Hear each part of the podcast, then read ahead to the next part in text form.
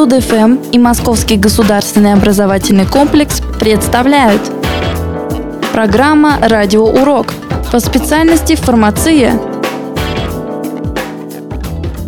Здравствуйте, меня зовут Айза. Сегодня я расскажу вам о истории фармации в России. История врачевания на Руси уходит корнями в глубокую древность.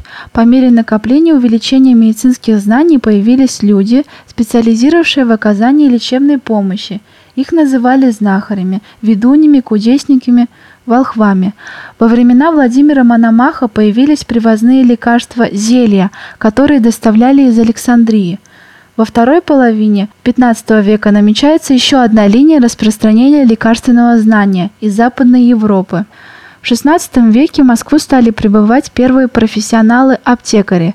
Первые упоминания об аптекарях относятся к 1554 году. Это Аматюшка аптекаря, правда без указаний его профессиональных качеств и знаний. Однако лекарственная помощь и лекарствоведение оставалось скорее простонародным делом. Позднее появились тексты настоящих травников и лечебников.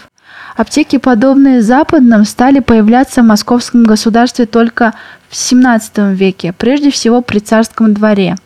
Аптекари из Западной Европы попадали в московское государство в числе сопровождающих врачей, приглашаемых к царскому двору. Так и в 1485 году в Москву для лечения Ивана Грозного был приглашен немчина Антон, который, однако, был зарезан под мостом на Москве-реке за неудачное врачевание. Первая царская аптека была организована в соответствии с западными регламентами. Аптека была хорошо снабжена различными медикаментами, первоначально привезенными из Англии. Список лекарств, доставленных в Москву, включал опий, камфору, шафран, цитварное семя, александрийский лист, шпанские мушки и так далее.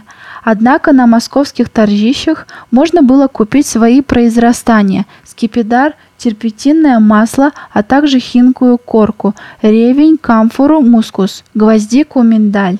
Аптекарские товары продавали в зелейных и маскательных рядах.